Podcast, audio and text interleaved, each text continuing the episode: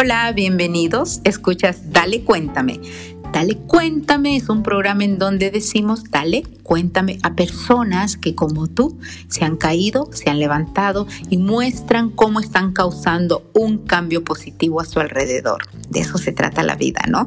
De caernos, apostar, arriesgarnos y ganamos o aprendemos. Hoy tenemos una invitada súper especial. Su nombre es Adriana Palomares. Adriana es abogada, autora, y empresaria. Esas tres carreras que todas son un reto, son emprendimientos y ella lo hace bien en todas. Es mexicoamericana y su historia es súper inspiradora. Espero la disfrutes. Hola Adriana, bienvenida de nuevo. Gracias, gracias, gracias por estar aquí eh, compartiendo tu historia con la audiencia de Dale Cuéntame. Hola Rosy, buenas tardes. Gracias por la invitación.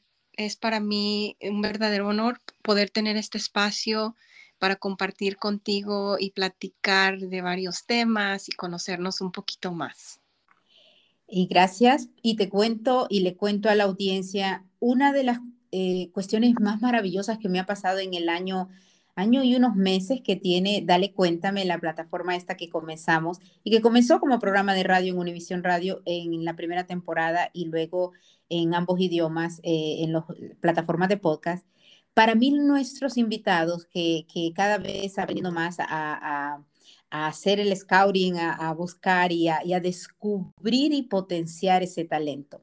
Porque para mí lo que me sucede es que, es que hay mucho talento eh, que ahora mismo, quizás por seguidores o números, números que se le llama vanity metrics a veces, eh, se, podría percibir que esta persona eh, no, no puede algo, no tiene algo que aportar. Entonces, yo estoy tan orgullosa, por ejemplo, uno de mis, de mis amistades eh, Jairo eh, tuvo 27 eh, Emmys y es el, el, host, el presentador de Univisión en Sacramento, Cecilia Bográn o, o, Edesio, cubano, ya sabemos, Diego. Son personas súper talentosas. El que tú estés en esta segunda temporada en donde ya es bilingüe y hacemos un episodio al mes con alguien especialísimo como tú, es de verdad porque me encantó descubrirte. La verdad que sí, tú sabes cómo yo te descubrí, fue hace, o sea, de hecho tú me contactaste y, y, en ese año para mí eh, ha sido em, muy inspirador ver, ver eh, lo que haces. Entonces, tenías que ser invitada y estamos trabajando hace un ratito y, y en proyectos que cada vez serán mejor. Te agradezco y esto fue presentación para que las personas conocieran un poquito más porque Adriana Palomares, la abogada, autora y empresaria, está aquí en Dale Cuéntame haciéndonos ese honor. Comienza contándonos cómo comienza tu historia. Wow, Rosy, oye, qué bonitas palabras. Eh, muchas gracias, la verdad. Eh, darme este espacio con gente tan grande es muy importante para mí. Gracias es un halago, de verdad. Te cuento, mira, em, mi historia comienza en, un pueblo muy pequeño en el estado de Guanajuato, en Valle de Santiago. Yo nací ahí. El, pueblo es un pueblo mágico. Lo conocen como el, la ciudad de las siete luminarias porque el pueblo está situado entre siete volcanes. Mm. Yo creo que no es coincidencia que nací en un lugar con tanta energía, ¿verdad? Porque yo soy una persona con mucha energía. Entonces, yo nací ahí y a los siete años de edad, mi padre em, decide traernos a toda la familia para Estados Unidos. Mi padre ha sido músico toda su vida, pero él, él empezó a venir a Estados Unidos desde los 16 años, cuando fue contratado como bracero cuando el los gobiernos de Estados Unidos, México, eh, hicieron un convenio para que trabajadores eh, mexicanos del campo vinieran a trabajar en los 60. Entonces ahí empieza la trayectoria de mi padre eh, viniendo como, como trabajador bracero y es como él llega a Estados Unidos. Después pasan los años, se termina el programa bracero pero mi padre siempre se quedó con esa espina de poder regresar a Estados Unidos. Él intentó de, muchas formas hacer una vida en México, pero siempre fue muy complejo. Entonces, él eventualmente decidió venirse eh, y él lo que hacía era que iba y venía. Entonces, él trabajaba un tiempo en Estados Unidos y pasaba eh, acá uno, un año, después regresaba a México, un mes, dos meses, pasaba allá y regresaba. Así estaba. Entonces, eh, ahí empezó nuestra conexión con Estados Unidos.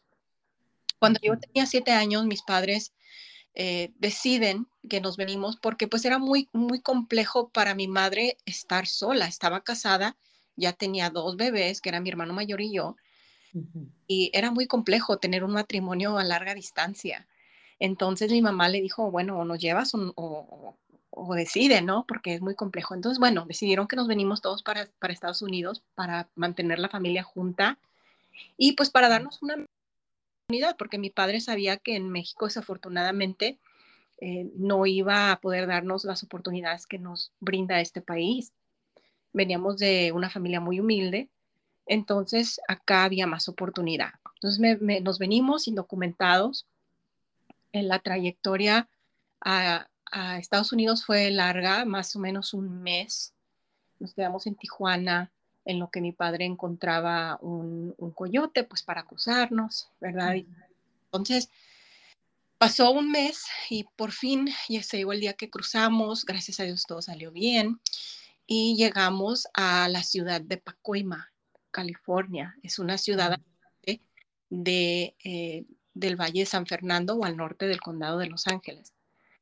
Y crecí, yo llegué a vivir a una casa de migrantes. En entonces, y creo que ahora, ahora todavía es muy común, donde en, en, esa casa era una casa muy pequeña, de tres recámaras, con dos baños, una cocina, una sala, una casa estándar. Vivíamos como 10 familias juntas. Y común eh, compartir espacios porque pues nos compartíamos los gastos, compartíamos la renta, eh, la luz, el agua, etc. Entonces, eh, nosotros llegamos a vivir a esa casa donde llegamos a vivir 30 adultos y como 6 o 7 niños. fue una fue, un, fue una época muy difícil para Adriana, la niña, porque a pesar de que en México sí había sufrido escasez, eh, no había sido al punto que la sufría acá, ¿verdad? Porque allá por lo menos teníamos nuestra casita, pero nuestro espacio vivíamos solos. Llegamos acá a vivir en un lugar muy pequeño, eh, donde había mucha gente, donde todas las mañanas era muy complejo utilizar el baño, por ejemplo, porque todo el mundo, solo eran los baños, todo el mundo necesitaba bañarse y hacer lo que tiene que hacer uno en la mañana. Entonces sí fue una, una época muy, muy difícil. Eh, eh, adaptarme, para entonces mi hermana menor también ya venía con nosotros y eh, sí hubo pues situaciones muy complejas que tuvimos que pasar como bullying, por el hablar inglés, este, eh, pues mucha escasez, ¿verdad? Y sobre todo estar en un ambiente que en realidad ahora que yo he hecho mucho, mucha sanación, me doy cuenta no era un ambiente muy sano para una niña de siete años o una niña de cinco como en ese entonces tenía mi hermano, mi hermana, perdón, ni un niño de 13. Mi hermano, de hecho, dormía aparte, él dormía con todos los hombres mayores. Mm. Mi mamá, mi hermana y yo dormíamos en una en una cama juntas, mi papá dormía separado en el garage donde vivían todos los hombres. Entonces, sí fue una situación bastante compleja que creo sí llegó a causar ciertos traumas que eventualmente en mi, en mi vida adulta tuve que, que pues aceptar y, sanar. Entonces, eh, había también pues situaciones donde eh, por el fin de semana, los hombres que estaban solteros, que no tenían sus esposas o sus hijos aquí, por ejemplo, tomaban y de repente se peleaban, o si había entre el grupo uno, una persona que consumía drogas y todo el tiempo lo estábamos viendo em, tener episodios de, de adicción, ¿no? Entonces, sí fue un ambiente muy, muy difícil en el que crecimos y estuvimos en esa situación cinco años hasta que mi padre de mi mamá pudimos salirnos de ese espacio y rentar un garage donde ya solo vivíamos la familia de mi tío y nosotros. Vivíamos dos familias ya en un garage. Era un poco mejor en sí, pero aún era un espacio un poco reducido, ¿verdad? Pero reducido. Este, pero bueno, a pesar de eso, pues em, yo crecí eh, siempre pensando que yo quería tener una vida diferente. Yo había visto ya muchas cosas y yo siempre decía, yo no quiero seguir esta vida, yo no quiero este, seguir siendo pobre, no quiero seguir viviendo en un espacio y todo el tiempo churrada, viviendo entre muchas cosas, ¿no? Y yo siempre mi deseo era estudiar. Mi papá y mi mamá siempre me decían, si estudias, vas a tener una mejor vida. Entonces yo desde muy empecé a, meterme eso en la cabeza, que si yo estudiaba, yo iba a poder salir de esa situación y a la misma vez sacar a mi familia de esa situación. Y desde muy chica yo tomé ese, ese papel, el papel de ser la líder, de no sé por qué tomé esa responsabilidad, de decir yo soy la que voy a esta situación nunca me lo pidieron, simplemente en mi mente yo sentía como que yo iba a ser la que iba a hacer esto, ¿no? Me, mm, yo misma me puse esa responsabilidad. Entonces, pues crecí en Pacoima.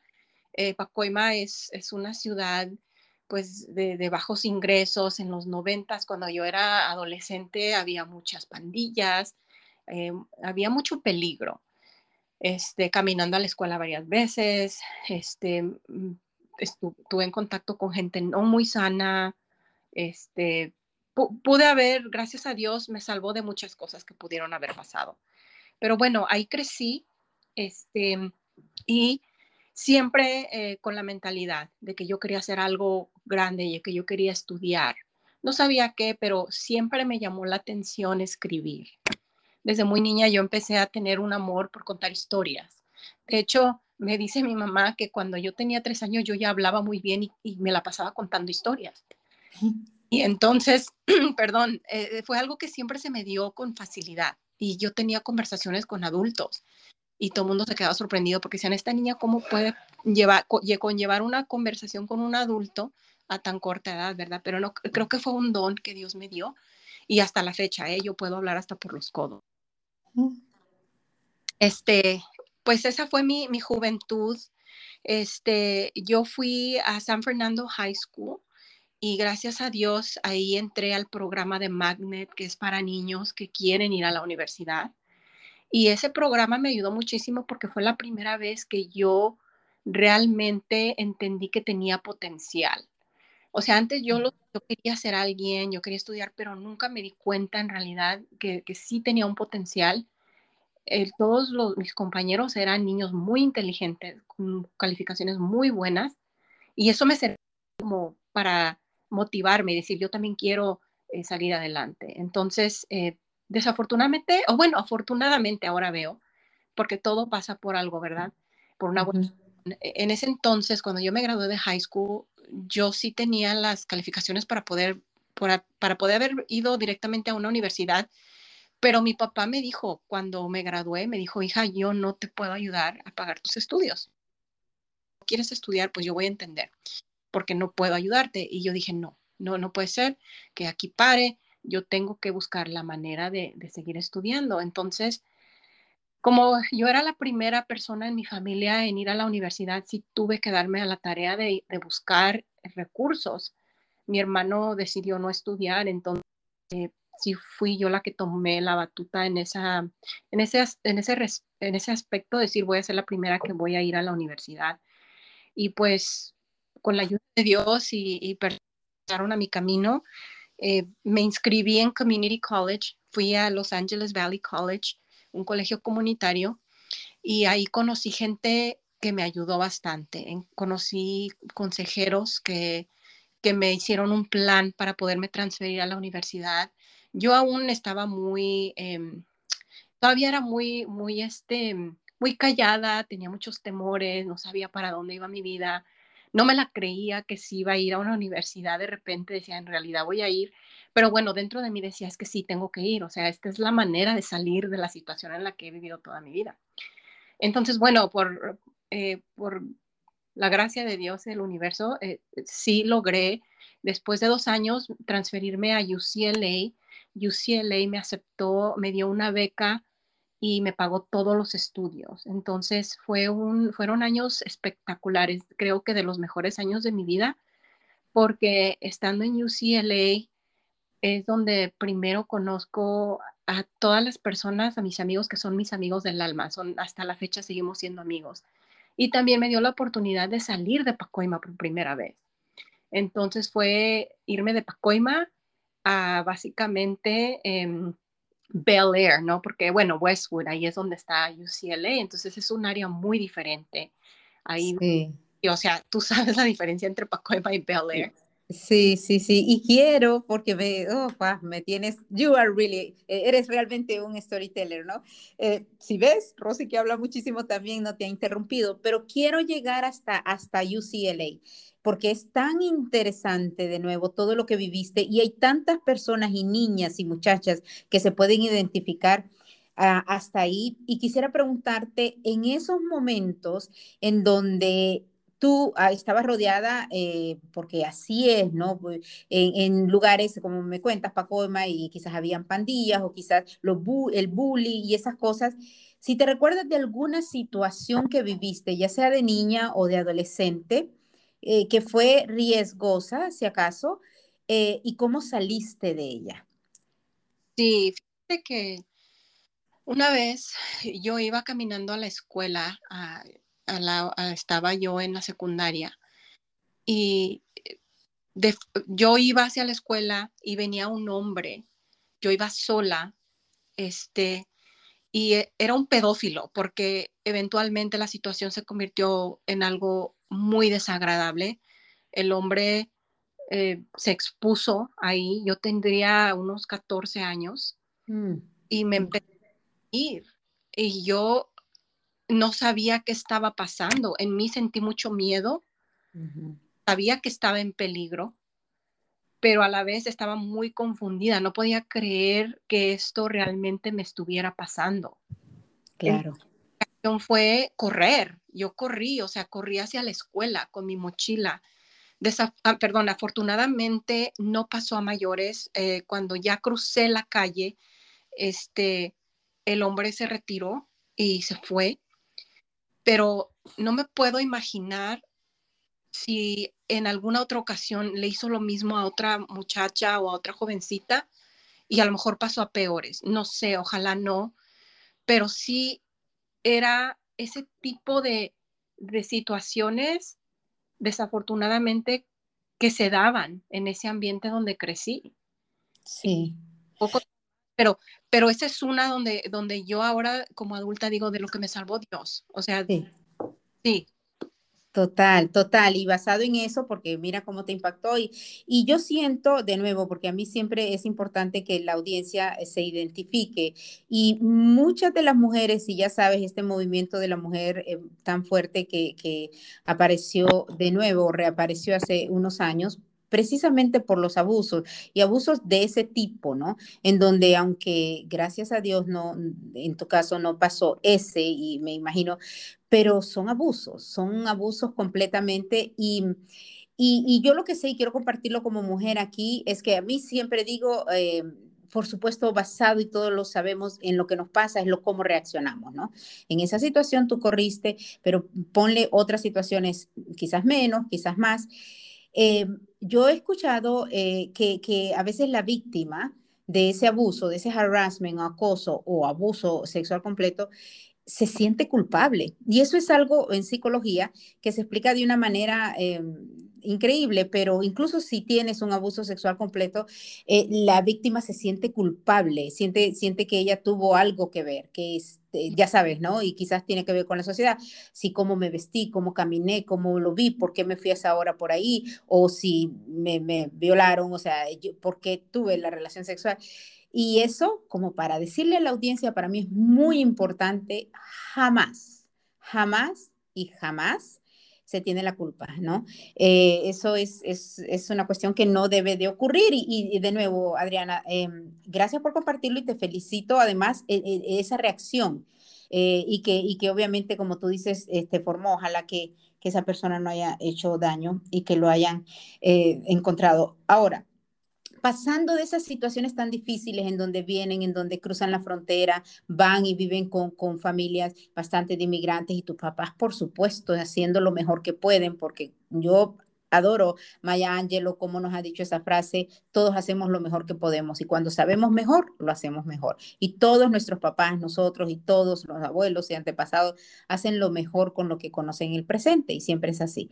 Pero estando en esas situaciones, yo lo que veo en las novelas, que yo hace muchas décadas no miro, pero en lo que mirábamos en las novelas es eh, las personas que vienen, no sé, Latinoamérica, voy a seguir siendo Centroamérica o México o, eh, Venezuela, eh, se casan con una persona rica o hacen algo em, ilegal o, no para salir de eso. O sea, en las novelas siempre es la persona, la mucama o se casa con el rico o ahora creo que salen y hacen cosas ilegales. Nosotras sabemos que eso no ocurre así, que eso no es eh, la norma, no es lo usual. Es usual en la televisión, es usual en, las cuestiones, ¿no? Pero sabemos que no, sabemos que en este momento para la audiencia estoy hablando con una abogada, una abogada que además es autora y ustedes la escuchan, es una storyteller excelente, eh, contadora de historias y es una empresaria. Y tu éxito te lo debes, por supuesto, papá Dios, de tú misma y las personas que te han apoyado. So, cuéntanos de UCLA para adelante. Sí, pues mira, te, digo, llegar a UCLA fue un gran logro. Yo me sentía que estaba viviendo un sueño.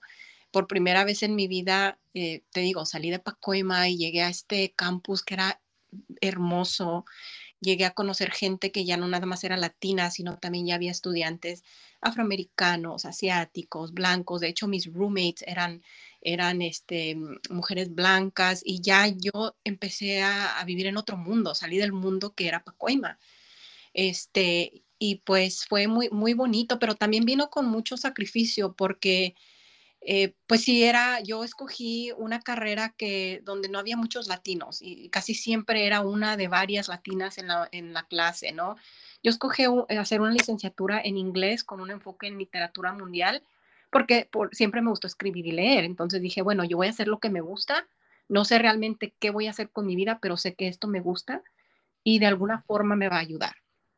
Entonces yo me enfoqué en eso pero no había muchos latinos en, ese, en esa carrera. Casi todos los latinos se iban por como chicano, chicana studies o teología, no sé, o unos, otras carreras, ciencias políticas y, y, este, y pues en mi, en el major, como se le dice que yo escogí, en el área no había muchos latinos, entonces siempre hubo ese, ese, ¿cómo se dice? Ese obstáculo, ¿no? De que siempre era una de las, de las únicas latinas. Pero bueno, a pesar de eso, es, años muy padres, estando en UCLA, yo tuve la oportunidad de hacer un, programa de estudio en la Universidad Carlos III de Madrid, lo cual ya completamente abrió mi mundo. O sea, yo fui a Madrid, estuve viviendo allá cuatro meses y tuve la oportunidad de viajar por diferentes países de Europa y ya fue otro mundo. Eh, y eso te hace crecer, definitivamente te hace crecer de los logros, y imagínate viajar a Europa y eso, tú vas y por supuesto tu corazón te decía y estudias eh, la licenciatura en inglés, tú vas y haces tus meses allá en, en, Europa, también en Madrid. Esos eran logros, ya tú nos vas contando y nos vas compartiendo varios logros y por supuesto los obstáculos. Pero cuéntame, ¿cuáles han sido los mayores obstáculos que tú sientes que has tenido hasta ahí, hasta, hasta antes de llegar a decidirte irte por la abogacía? Pues definitivamente yo creo que uno de los primeros fue salir de la, de la pobreza, o sea, romper ese ciclo de pobreza que ha, que ha sido recurrente en mi familia por muchas generaciones.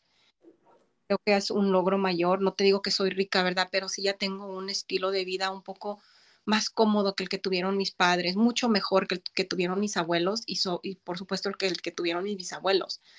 Entonces, yo a eso le, le, doy mucha importancia porque digo que lo que yo he hecho ya me permite tener un estilo de vida diferente. Entonces ese, ese, para mí ha sido un gran logro. También, claro, ser la primera persona en toda mi familia, de hecho, de por parte de mi madre y de mi padre, de haber ido a una universidad y estudiar una licenciatura. Ya de ahí, gracias a Dios, siguieron más, ¿verdad? Mis hermanas, mis sobrinos, pero sí fue algo donde también igual tomé el liderazgo y quebrar ese ciclo, ¿no? De, ignorancia en nuestra familia, que nadie podría, y no creo que no es porque no hayan querido, sino porque no tenían eh, la forma de. Aparte, yo, yo sé que mi abuela quería estudiar, mi madre quería estudiar, pero eran otros tiempos, ¿no? Ellas estaban dedicadas al hogar y a su matrimonio.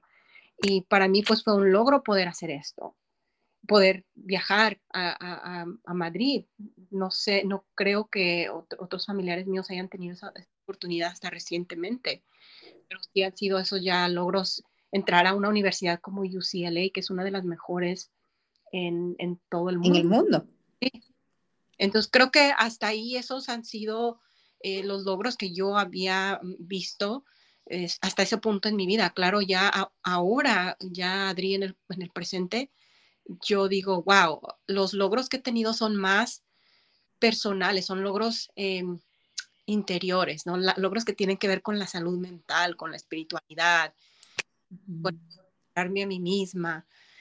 Eh, esos también son logros, ¿no? Y, esos, y por eso para mí eres, eres un ejemplo y por eso, eh, de nuevo, que, que, te escuchen más y estamos haciendo las salas o rooms en Clubhouse, porque tú eres un ejemplo de cómo el crecer interiormente, tú dices, yo no soy rica y realmente tú eres rica, pero porque la abundancia ya sabemos tenemos derecho y la tienes, pero ya sabemos, a otras personas lo cuentan, lo cuantifican de otra manera. Ahora, tú sales eh, cuando ya estás terminando UCLA y cómo haces esa transición y decides em, irte por la abogacía y luego de ahí para acá. Mira, yo decidí eh, irme por la abogacía porque yo quería hacer algo que me permitiera escribir y que me permitiera ayudar a la, a la gente. Y también que me pudiera, que me ayudara a tener un estatus económico mejor. Entonces yo siempre buscaba algo que combinara las tres cosas. Yo decía, yo quiero escribir, quiero ayudar a mi comunidad. Yo había visto ya muchas cosas de injusticias, ¿verdad? Entonces yo decía, quiero ayudar a mi comunidad y también pues quiero tener dinero para poder ayudar a mi familia a salir de la pobreza.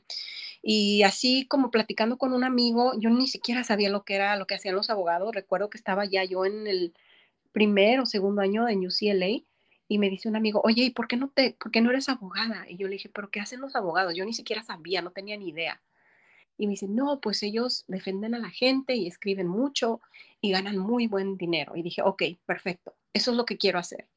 Entonces de ahí se me metió en la, cabeza que voy a ser abogada, voy a ser abogada y empecé a investigar en UCLA y fui parte de un programa para, para estudiantes primera generación eh, que son, que se llamaba Law Fellows, y ellos me dieron beca para poder tener acceso a, abogados, a cursos que me enseñaban de qué se trataba la escuela de derecho, eh, para darme un, una, un mentorship, este, porque yo no tenía en realidad a nadie en mi familia a quien preguntarle, oye, ¿cómo le hago para ir a, para entrar a la escuela de, de, de derecho, verdad? Yo no tenía a nadie. Entonces este programa me ayudó mucho.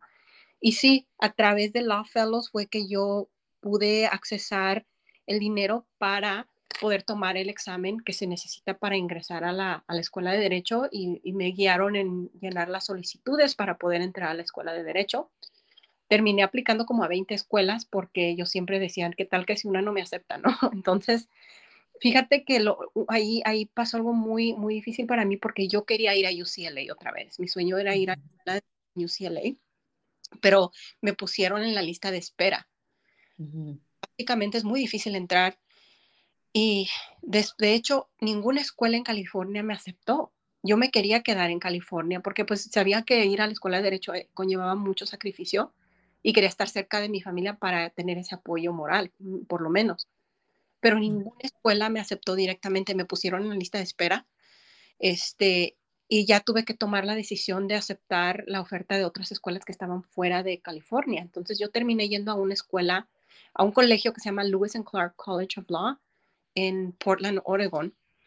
Y pues no tuve más que irme, ¿no? Yo, yo no estaba muy contenta con la decisión, te voy a ser honesta, porque, pero tuve que, o sea, dije, bueno, es la opción que tengo, este, la escuela me está ofreciendo un lugar, ya estaba un amigo mío allá, entonces dije, bueno, por lo menos conozco a alguien y él pues fue un, gran apoyo para mí. Vivimos juntos, fuimos roommates, pero sí fue un shock completo. Cambiarme de ciudad, llegar a Portland, Oregon. O sea, Portland es una ciudad hermosa, pero todo el tiempo está nublado y todo está lloviendo. Y para muy difícil adaptarme. Yo venía de, Los Ángeles, donde todo el tiempo tenemos sol. Bueno, la mayoría del año tenemos sol y un clima cálido. Y, llegar allá y pasar días, meses sin la luz del sol, para mí fue muy difícil. Aparte de que los cursos eran muy difíciles, de que yo fui una de, muy, yo creo que de cinco latinas que entramos a mi clase, eh, fue muy, muy difícil. Y, sí, sí, hubo un momento en que yo empecé a caer en depresión, empecé a subir de peso, no tenía el apoyo moral de nadie, eh, las clases muy difíciles y estar en un ambiente donde no, no podía salir yo a correr, dejé de correr porque todo el tiempo estaba lloviendo. Este, entonces, sí, fue sí fueron años muy difíciles. De hecho, yo no quise quedarme el, el, tres años y yo busqué la manera de regresarme. Yo dije, yo no puedo terminar el último año aquí porque me voy a volver loca. Entonces, eh, fíjate que yo hice una solicitud para, para transferirme a otra universidad y antes de eso eh, me aceptaron en un programa de leyes para estudiar en la Universidad Autónoma de Guanajuato, que yo, yo estaba tan feliz porque dije, puedo regresar a mi, a mi, a mi México, ¿no? A donde yo nací.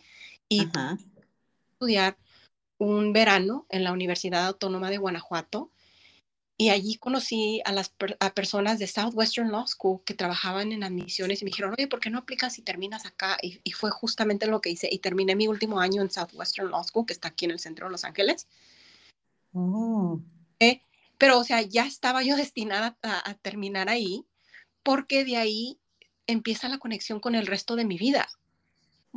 Algo maravilloso. Yo no lo obvio, yo en ese momento no sabía que eso tenía que pasar, pero ahora digo, wow, todo estaba conectado, todas las piezas estaban conectadas, por eso no me aceptaron en UCLA, porque tenía que ir allá, porque no iba a estar tan contenta y tenía que buscar otra opción, que fue Southwestern Law School, y en Southwestern Law School conozco a la persona que fue mi primer jefe como abogada. Oh. Eh, mi, mi, profesor de Workers' Compensation. Y fíjate cómo, cómo terminé tomando esa clase, porque Workers' Compensation es algo que yo jamás me imaginé que me iba a involucrar en hacer ese tipo de leyes.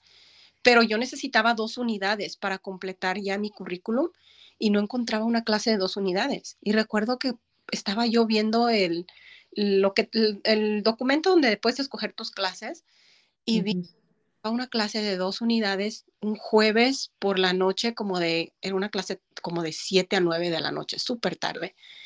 Y, perdón, vi que era Workers' Compensation y dije, ¿qué es eso? Pero bueno, dije, bueno, necesito las unidades, lo voy a hacer adelante.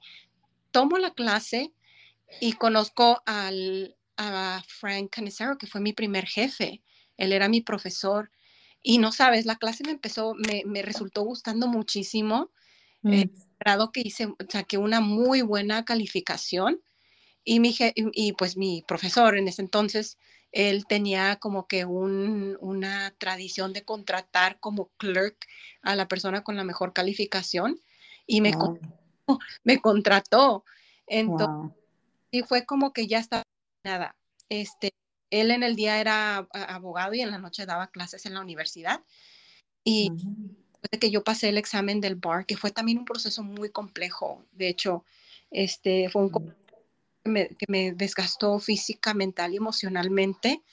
Eh, pero bueno, este, no, no, no, quiero meterme tanto al tema ese porque sí fue un proceso muy difícil, te, voy a ser honesta. Creo que llegó el momento en que yo sí dudé de, de seguir adelante y, yo no pasé el, examen hasta la tercera vez y sí fue muy difícil para mí encontrar la fuerza eh, física, mental y emocional para volver a, tomar el examen. No, lo hice solo porque mi mamá me dijo, hazlo una última vez y hazlo por mí.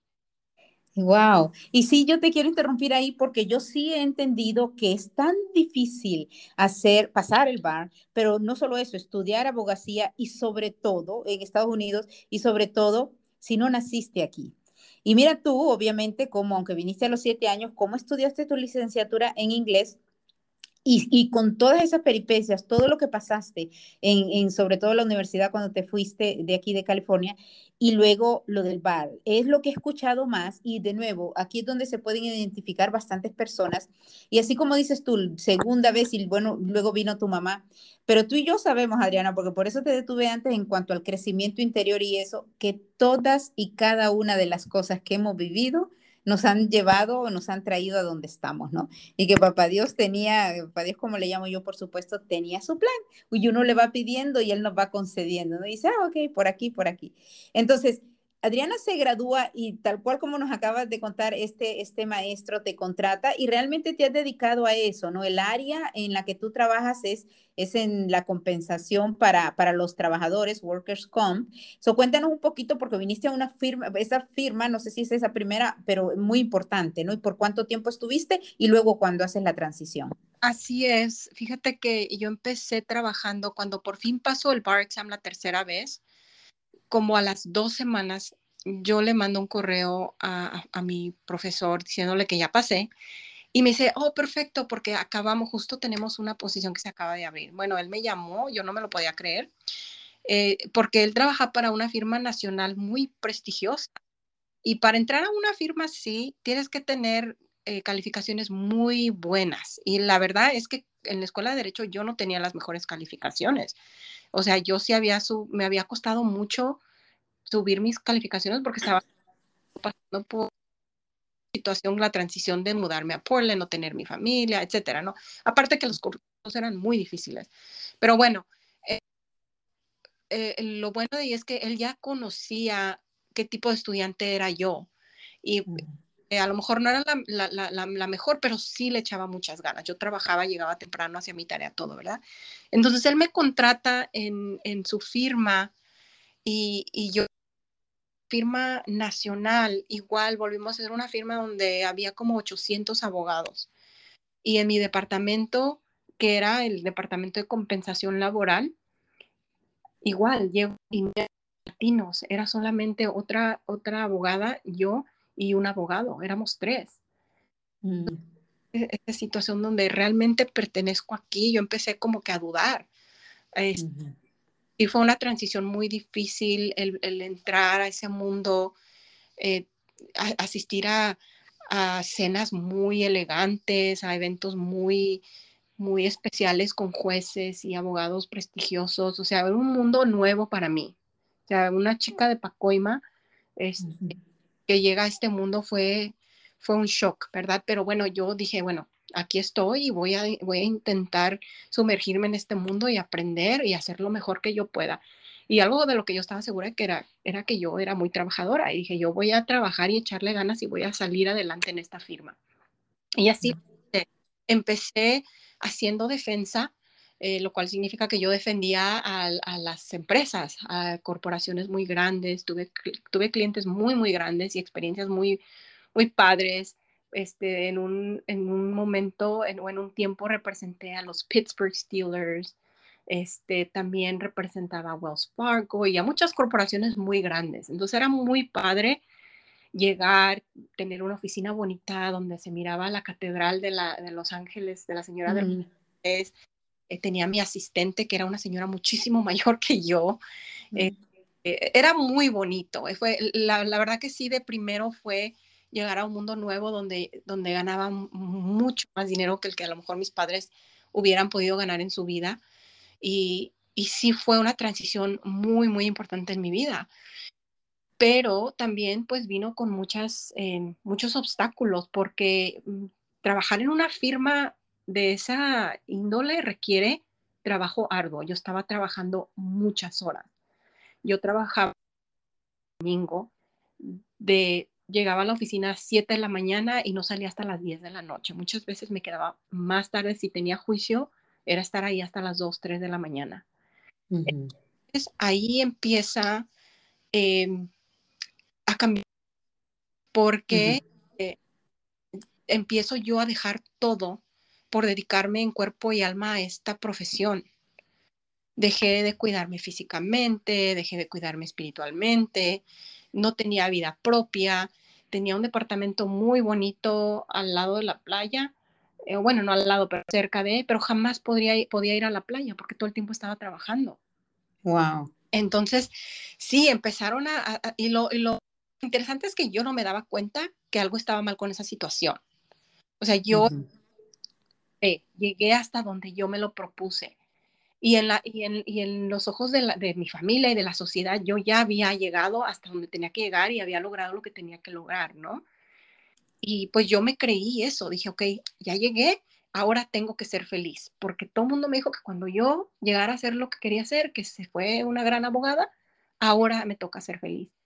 Pero no pasó así, no era feliz.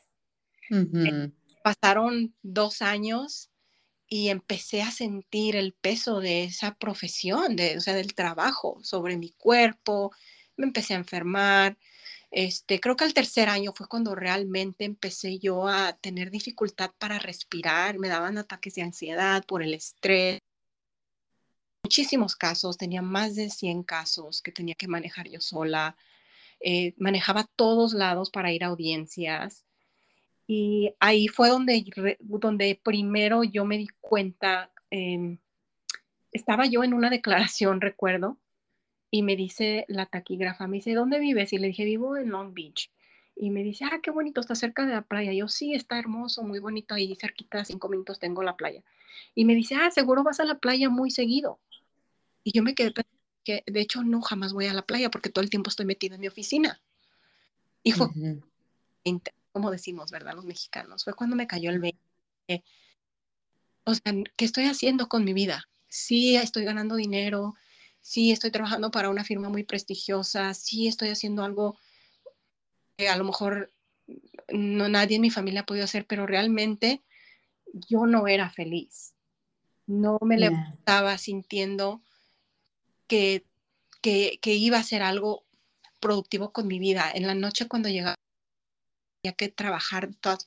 Según yo me iba temprano a casa, pero siempre llevaba trabajo y terminaba trabajando. Y, y me iba a costar satisfacción. No sentía la satisfacción de, de, haber ayudado a alguien. Y había ayudado a mi cliente, pero mi cliente era una empresa grandísima que a lo mejor le había yo ahorrado unos miles de dólares y ya. No había algo significativo para mí en eso. Y fue cuando realmente empecé a cuestionar qué estaba haciendo yo con mi vida.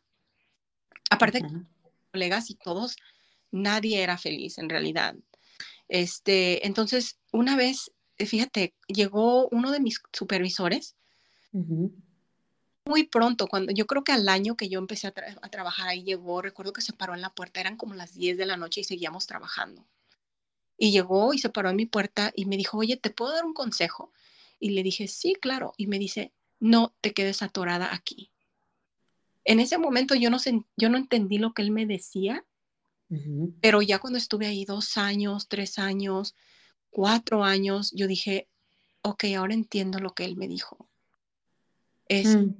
Y sí, lo vi, lo vi porque muchos de, de, ellos y lo que yo he visto en mi profesión, obvio, estoy, estoy generalizando, pero sí veo que muchos abogados, como empiezan a ganar dinero, empiezan a vivir una vida que más que nada eh, es una vida que, que, tiene que ver más con el ego, ¿no? Empiezas a comprarte el carro más bonito, la, la ropa más bonita, empiezas a, rentar el departamento caro, porque es un estatus. O sea, eres estatus de ser, eres abogado y pues tienes que por fuerza tener la casa bonita y el carro bonito y todo lo bonito de ir a cenar a restaurantes caros y demás.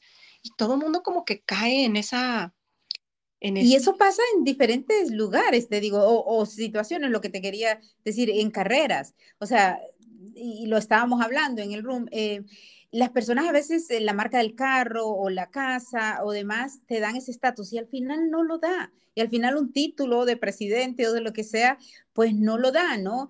Entonces, eh, qué bueno que nos compartes esa parte en donde cómo tú te ibas desgastando y dando cuenta. Y hoy, por ejemplo, que hablamos de trabajamos, nos esforzamos o trabajamos inteligentemente. Y más que inteligentemente es yo me rindo, ¿no?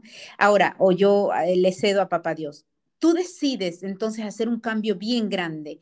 Eh, de estar en esa firma tan importante y de tener este estatus que se parece un poco a las historias que hemos contado como la de Diego Tamayo, y tú decides, necesito cambiar. ¿Cuándo lo decides? ¿Qué es lo que pasa? Y luego viene tu vida, eh, algo muy importante que también es importante que nos compartas. Cuéntame. Así es, pues mira, yo decidí a finales del 2013 que yo no podía seguir ahí. Dije, tengo que salir y necesito planear una estrategia para salir, porque no puedo seguir aquí. O, sea, yo dije máximo un año y me tengo que ir, porque yo ya me estaba enfermando. Todo el tiempo tenía, digo, ansiedad, este, ataques de pánico, eh, estrés, no podía dormir bien.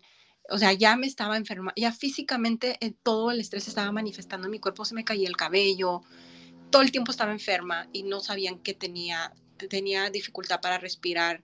Yo siempre fui, eh, me gustaba mucho correr, dejé de correr porque ya no podía. Entonces yo dije, necesito yo hacer un cambio, pero yo no sabía qué. O sea, yo dije, en mi mente yo decía, a lo mejor tengo que cambiar de carrera, a lo mejor tengo que cambiar de firma. Y, buscaba y aplicaba para trabajos y, y, todo, pero nunca se daba, no se daba, no me llamaban a ningún lado, no me llamaban a entrevistas. Eh, como que yo sentía que todas las puertas se me cerraban y yo no podía entender por qué. Y decía, porque nadie me quiere contratar, si, o sea, vengo de esta firma, vengo con un título de UCLA, vengo con un título de Lewis Clark, y no se me daban las oportunidades. Entonces dije, igual yo ni siquiera tengo que ser abogada ya, a lo mejor yo necesito salirme de esta carrera por completo. Empecé a pensar qué hacer con mi vida, a investigar, pero yo sí quería ya, o sea, salirme de esa situación.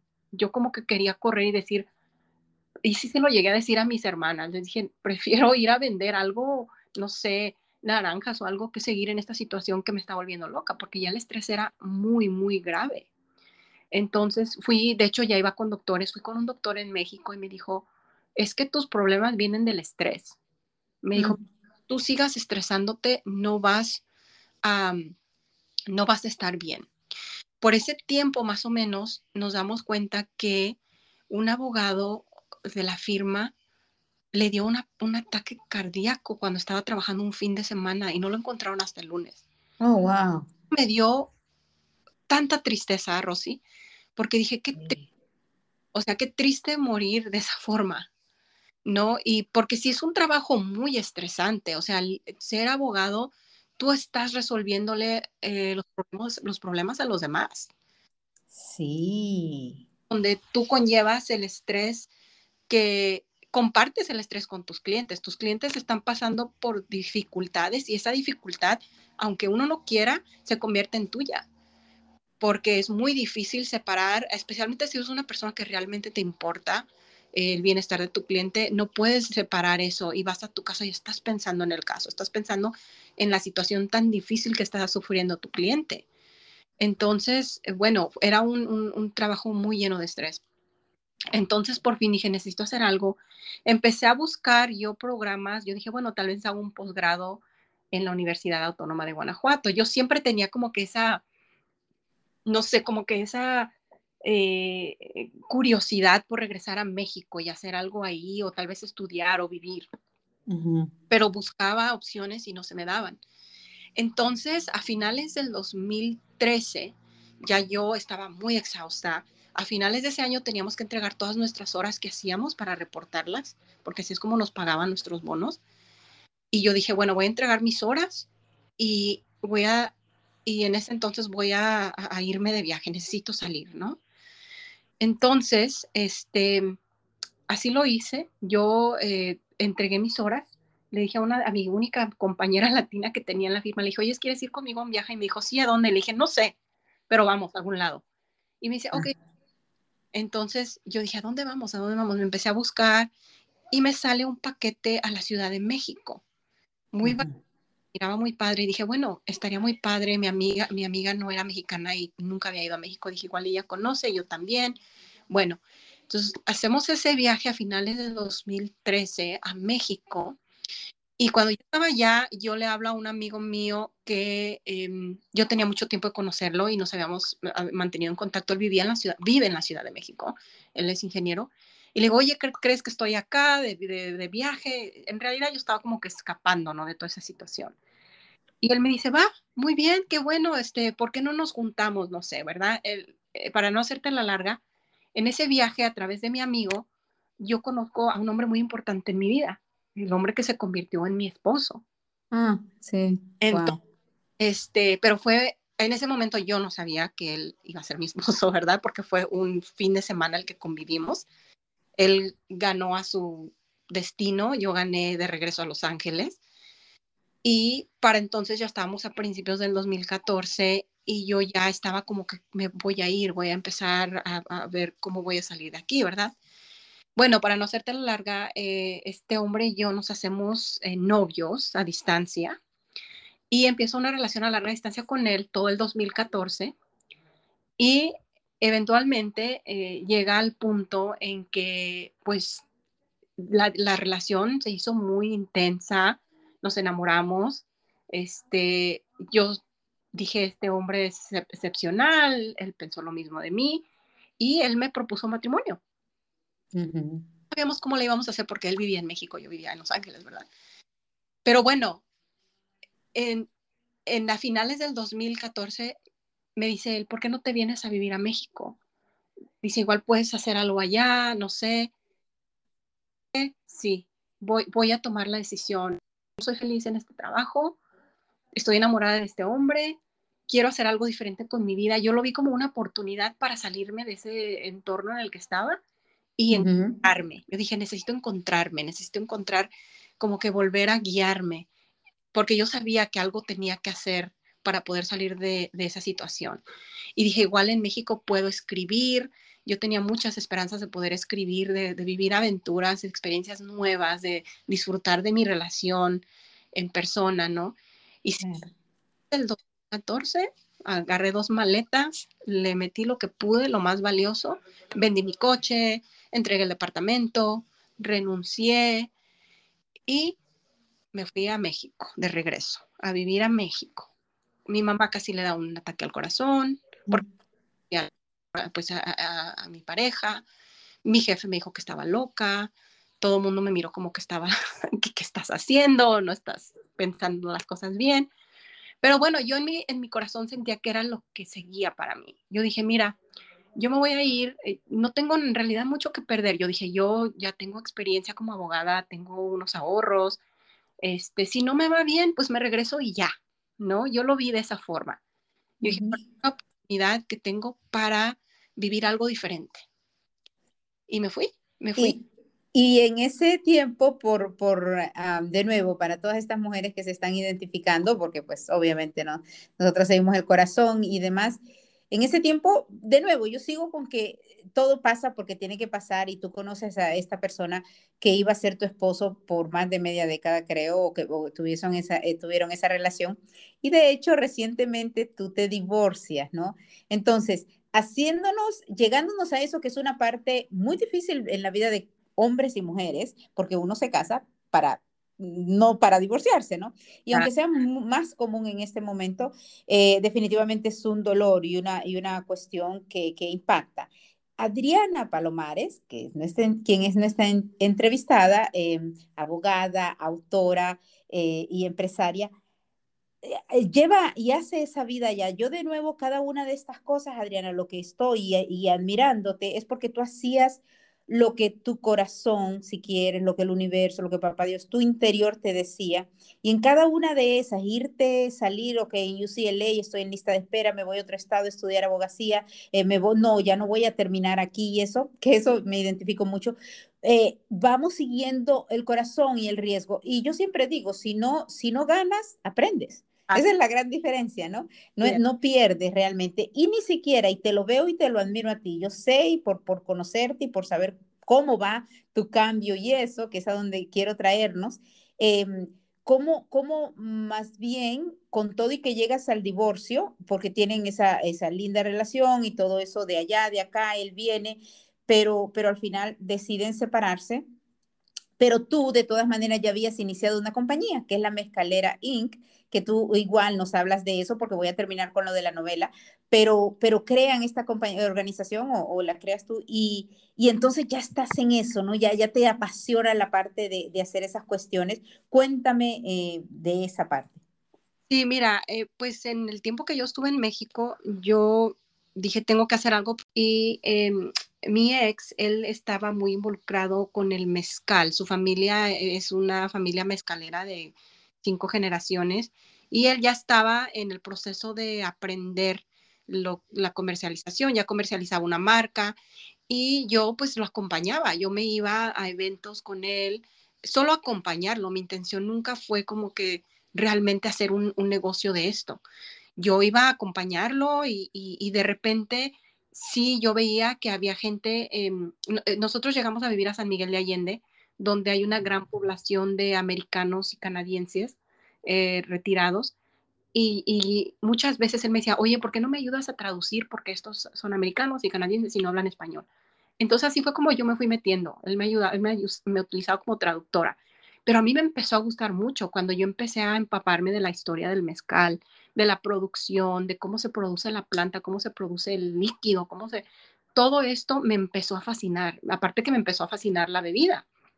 Entonces, yo empecé como a empaparme. Yo aproveché ese tiempo que estuve allá, me iba con él, él, él estaba sacando una, una licenciatura en, en temas de agave y algo así, ¿no? Agricultura.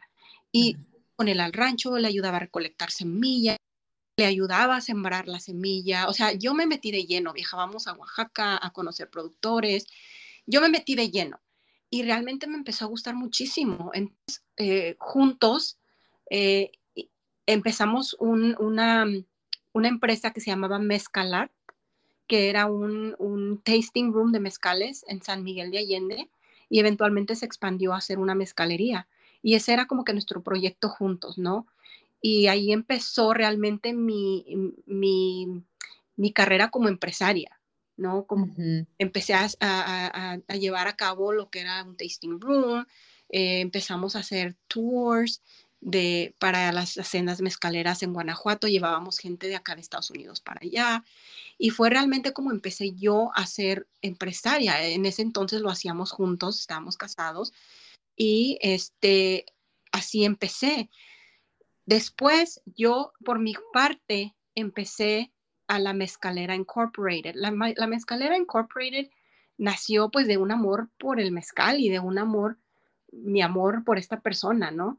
Este, pero realmente yo vi que era muy difícil para las marcas pequeñas entrar al, al mercado estadounidense. De hecho, nosotros mismos intentamos hacer una marca y fue muy difícil. Yo siendo abogada y teniendo contactos en Estados Unidos, no pasamos como dos años intentando meter esta marca al mercado estadounidense. Intentamos ayudar a otras marcas, pero fue muy, muy difícil. Entonces, fue donde yo vi como que un área de oportunidad.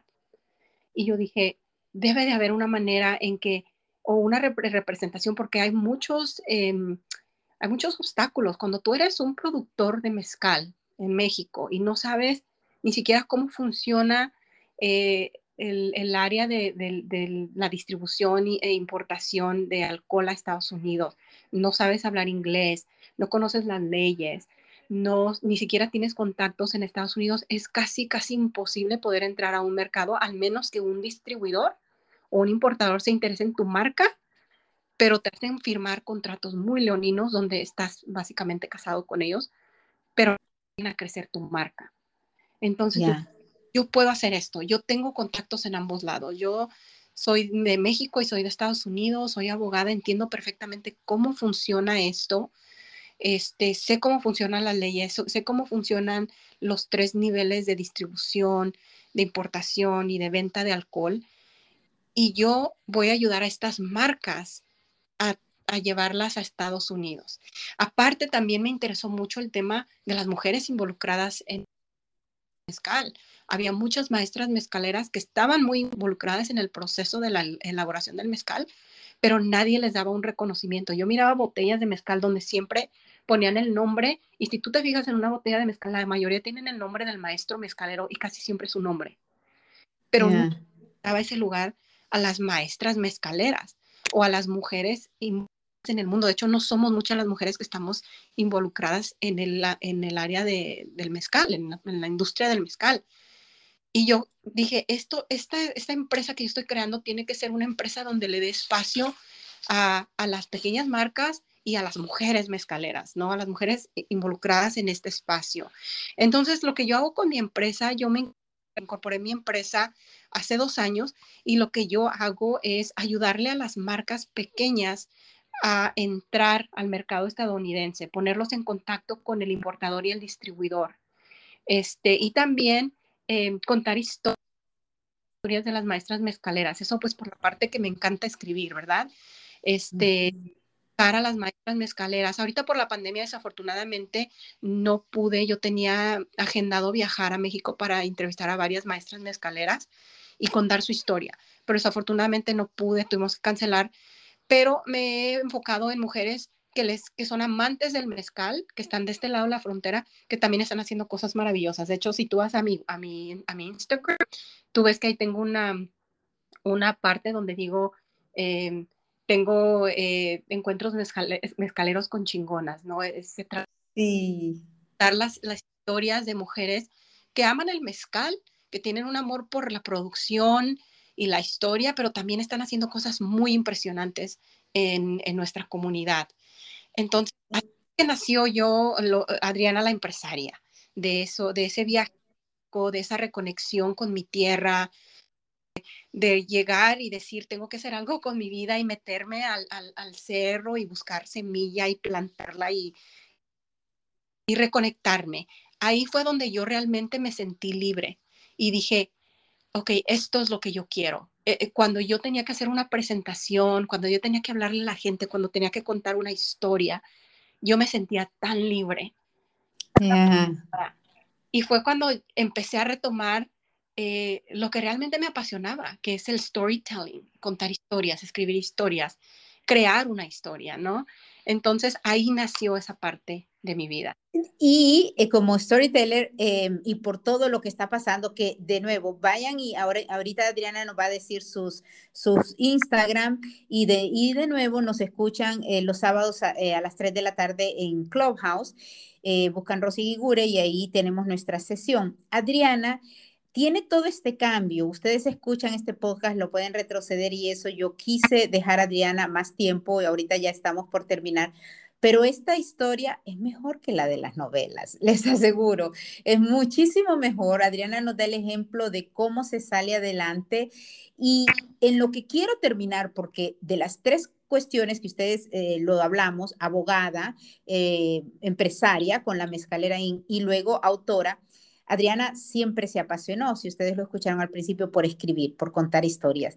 Entonces, ahora Adriana está trabajando como part-time, ella nos va a explicar en una parte en donde tiene un tiempo y sigue con la abogacía, está con su empresa, La Mezcalera, y hace tours en México y demás, y de nuevo van a seguir su, sigan su Instagram y seguirán todos sus sitios. Tiene proyectos maravillosos, de verdad que todas esas mujeres chingonas, como dices tú, eh, es, es, emocionante. Y no solo eso, como ya tiene su novela terminada y está, eh, la escucharán ustedes ahora a, a punto de publicar, también está en su segundo libro, en donde resalta a otras mujeres y eso es algo que yo admiro mucho. Cuando una mujer como Adriana, que realmente eh, sin envidia, sin competencia, porque es muy usual, em, eh, trata de resaltar a otras personas. Entonces, esta historia tan linda de Adriana Palomares, recuerden, eh, no voy a decir termina porque ustedes van a seguir su historia, se los aseguro.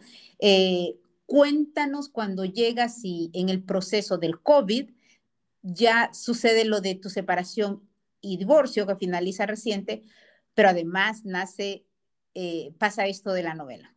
Así es, así es. Fíjate que, que la pandemia eh, trajo cosas muy, muy feas para muchos, ¿verdad? Sí, fue un momento muy, muy difícil. Para mí fue difícil tanto pues por todo lo que estaba pasando, que todos estábamos muy ansiosos, Mm, teníamos miedo de qué iba a pasar, no conocíamos el, qué, hacía este virus, solo escuchábamos muerte y demás, y estábamos encerrados. Entonces, eh, yo me separo de mi ex esposo a principios de la pandemia. Eh, los detalles los voy a evitar, pero lo, bonito es que los, los, dos queríamos ser felices y simplemente era muy complicado por la distancia, ¿verdad? fue un matrimonio a larga distancia.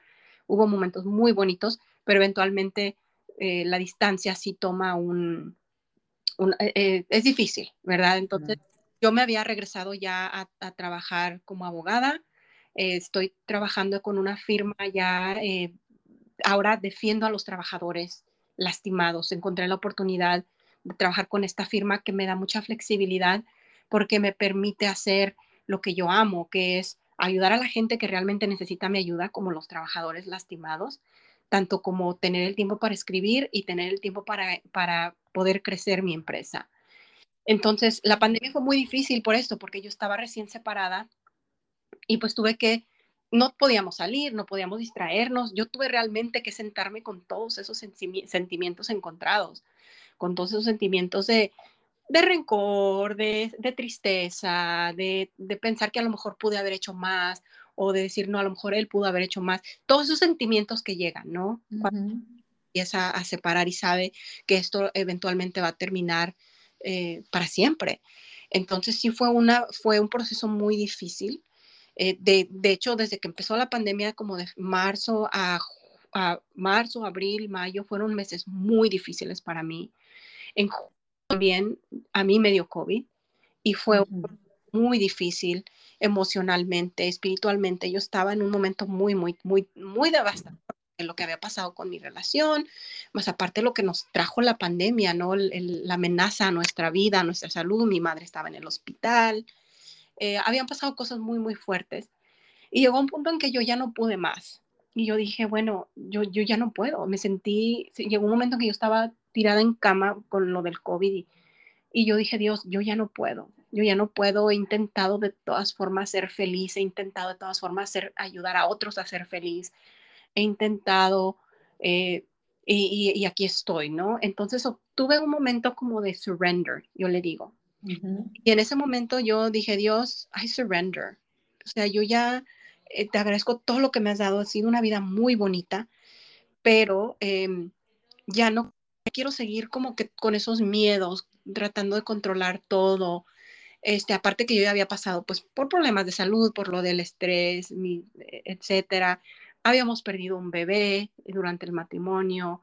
Habían sido cosas muy fuertes, ¿no? Y sí llegó el momento en que yo me vi ya muy, muy mal emocionalmente. Yo dije, God, I surrender. En ese momento, Rosy, se abrieron las puertas del cielo para mí. Cuando yo, palabras mágicas, y lo sentí realmente que dije, Dios, take the wheel, toma el volante y, guía mi vida. Se abrió un sinfín de oportunidades. Cuando tú ya realmente estás en una situación en tu vida que ya no puedes más y que realmente dices, Dios, te dejo a ti el timón de mi barco, te dejo que tú ya conduzcas mi vida, todo cambia, porque hasta ese yo sí había tratado de controlarlo todo, mi matrimonio, mi carrera, mi empresa, todo, ¿no? Pero en ese momento dije, no más, que sea lo que Dios quiera, que sea lo que Dios quiera. Ahí empezaron cosas maravillosas. Eh, ya no tuve que ir a trabajar a la oficina, lo cual me ahorró mucho tiempo, porque yo ya tenía cuatro horas extras al día. Entonces yo dije, ¿qué voy a hacer ahora? No tengo ya un matrimonio por el cual que preocuparme, no tengo que manejar cuatro horas, tengo estas cuatro horas libres, ya no tengo, o sea, en sí también con el matrimonio se fueron muchas cosas, mucho estrés, eh, y de repente llegó un espacio que yo tenía para mí, para mí misma. Y dije, ¿qué voy a hacer? Quiero hacer algo productivo con... Y fue cuando empecé a escribir la novela. Sí, la novela en las manos de Dios. Así es, en las y es, es, una novela que aquí las deja, los dejamos porque ustedes tienen que seguir de nuevo, de verdad, si han escuchado esta historia. En las manos de Dios y está en inglés, lo escribió en inglés la, la, primera versión y de nuevo sigan Adriana Palomares, ahora nos dices en dónde te siguen Adriana. Eh, quiero además, eh, te pueden encontrar y vas a estar siempre con nosotros además, pero dime Adriana es un ejemplo, como ustedes lo han escuchado, es un orgullo hispano, un orgullo latino, un orgullo mexicano. Y ella tiene una influencia enorme. Ustedes eh, han escuchado cómo ella ha pasado todo tipo de obstáculos, perder un bebé, el divorcio de, niña al cruzar la frontera. Y, y ella es una exitosa abogada, autora y empresaria. Hay que seguirla, ¿no? Hay que seguirla e inspirarnos todas juntas, sobre todo porque ella tiene, es una mujer con mucha fuerza, con mucha fuerza, pero además con ese descubrimiento que el crecer interiormente es lo más importante, interiormente y, espiritualmente, porque eso es lo que nos lleva a disfrutar lo que estamos haciendo. Adriana, ¿cómo quisieras de aquí a, yo digo que yo le pido a Papá Dios 101 años y ya él dirá, eh, con salud además, eh, pero a, la edad que él decida, ¿no? Pero ¿cómo quisieras tú que, ser, que te recordaran? ¿Qué quisieras dejar en el mundo, si acaso? Mira, Rosy, yo quisiera ser, yo quisiera inspirar a todas las mujeres a ser las mujeres que quieren ser y no las mujeres que la sociedad tienen que ser. Eso es lo que yo... Y también a los hombres, porque creo que también tienen ese, esa, esa tensión o ese estrés de que todo el tiempo la sociedad nos está diciendo quién tenemos que ser. Pero yo soy una, una una, ¿cómo se dice? Apoyo la causa de la mujer, porque soy mujer, y siempre trato de inspirar a las mujeres para salir de situaciones difíciles. Y yo espero que si algún día eh, yo ya no estoy como una mujer que vivió outside the box, que vida como quiso, que nunca, a pesar de los temores, nunca paró. Y yo siempre, en todos los momentos de mi vida donde tuve miedo, también tuve mucha valentía. Y por eso no paré y por eso seguí. Y yo quiero que cuando ya no esté, muchas mujeres sigan ese ejemplo de decir, ¿sabes qué? Yo también no voy a, a vivir mi vida como quiero, con mi, bajo mis propias reglas y no como me dice la sociedad que tengo que vivir. Porque solo así realmente descubres quién eres. Solo así realmente conoces tu potencial y conoces tu propósito. ¿A qué viniste a la vida? cuando tú sales de las normas y brincas al vacío y tomas ese leap of faith, ese surrender, cuando dejas y realmente pones tu fe en Dios y le dices, guía mi vida, es cuando realmente en la vida que tienes que vivir, que te apasiona, que amas, y la vida que va a dejar una huella para ti, los demás en, esta tierra que tú haces eh, muchas cosas. Con Adriana seguimos aprendiendo, eh, maestros y alumnos. Adriana, el quererse a uno mismo, eh, gracias por ese ejemplo que definitivamente lo has dejado toda tu vida porque tú has seguido tu propósito, nos caemos, nos levantamos. Y ese ceder, I surrender, ese cederle a papá Dios, y de verdad, nosotros lo hablamos con Diego Tamayo, tú lo sabes, tú te encargas, ¿no? O sea, yo quiero esto, he luchado o he hecho esto o no, y yo me rindo porque tú tienes eh, el timón, ¿no? Eh, eso es una maravilla, la verdad. Y eso nos hace vivir sin estrés. ¿Dónde te pueden seguir eh, para despedirnos? Te agradezco y sobre todo que nos sigan en Dale Cuéntame y que te sigan a ti en esos lugares y en Clubhouse también. Pero dinos dónde te siguen en Instagram y en las redes. Sí, muchas gracias. Mira, mi, mi, Instagram de mi empresa se llama arroba la mezcalera inc y mi Instagram personal es arroba am Adriana Palomares. También me pueden encontrar en Facebook como Adri Palomares. Ya, perfecto. Adri Palomares. Perfecto. Muchísimas gracias, Adriana. Yo de nuevo eres, eres muy especial, eres el ejemplo que yo quiero eh, mostrar eh, de nuevo, de los logros, de ir creciendo y logrando. Así que te agradezco, te agradezco tu participación aquí y ya sabes, seguimos, síganos porque seguimos, vamos a seguir con Adriana. Un abrazote y muchísimas gracias. Gracias, Rosy, que pases bonita tarde y gracias a todos. Buena tarde. Bye. Bye.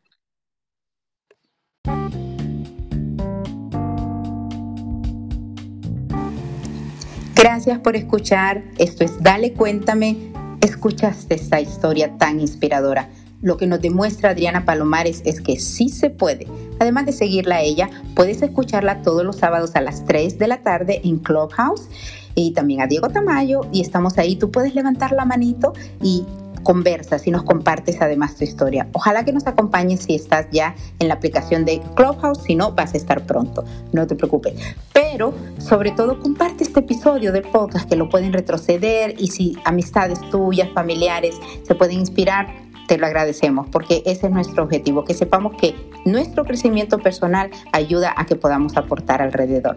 Gracias por estar ahí. Mi nombre es Rosy Guigure. Hasta la próxima.